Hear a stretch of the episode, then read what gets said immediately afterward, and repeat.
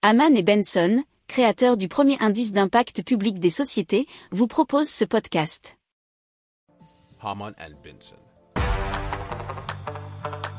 Le journal des stratèges.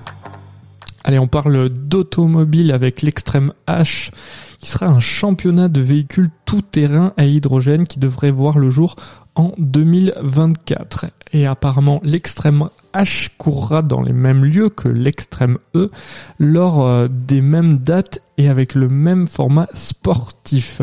C'est ce qui explique le communiqué de l'extrême E ou extrême I, créé par l'entrepreneur espagnol Alejandro Agag, déjà à l'origine de la Formule I, donc hein, la Formule électrique, championnat de monospace électrique.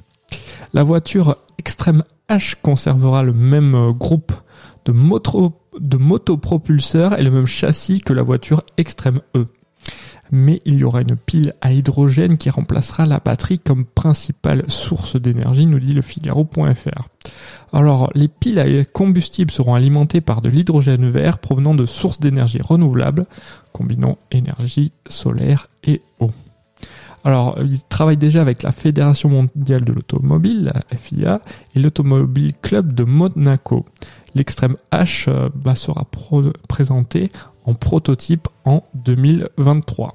Si vous aimez cette revue de presse, vous pouvez euh, vous abonner gratuitement à notre newsletter qui s'appelle La lettre des stratèges, LLDS, qui relate, et cela gratuitement, hein, du lundi au vendredi, l'actualité économique, technologique énergétique, mais aussi de l'hydrogène et puis de tout ce qu'on trouvera super intéressant pour votre vie.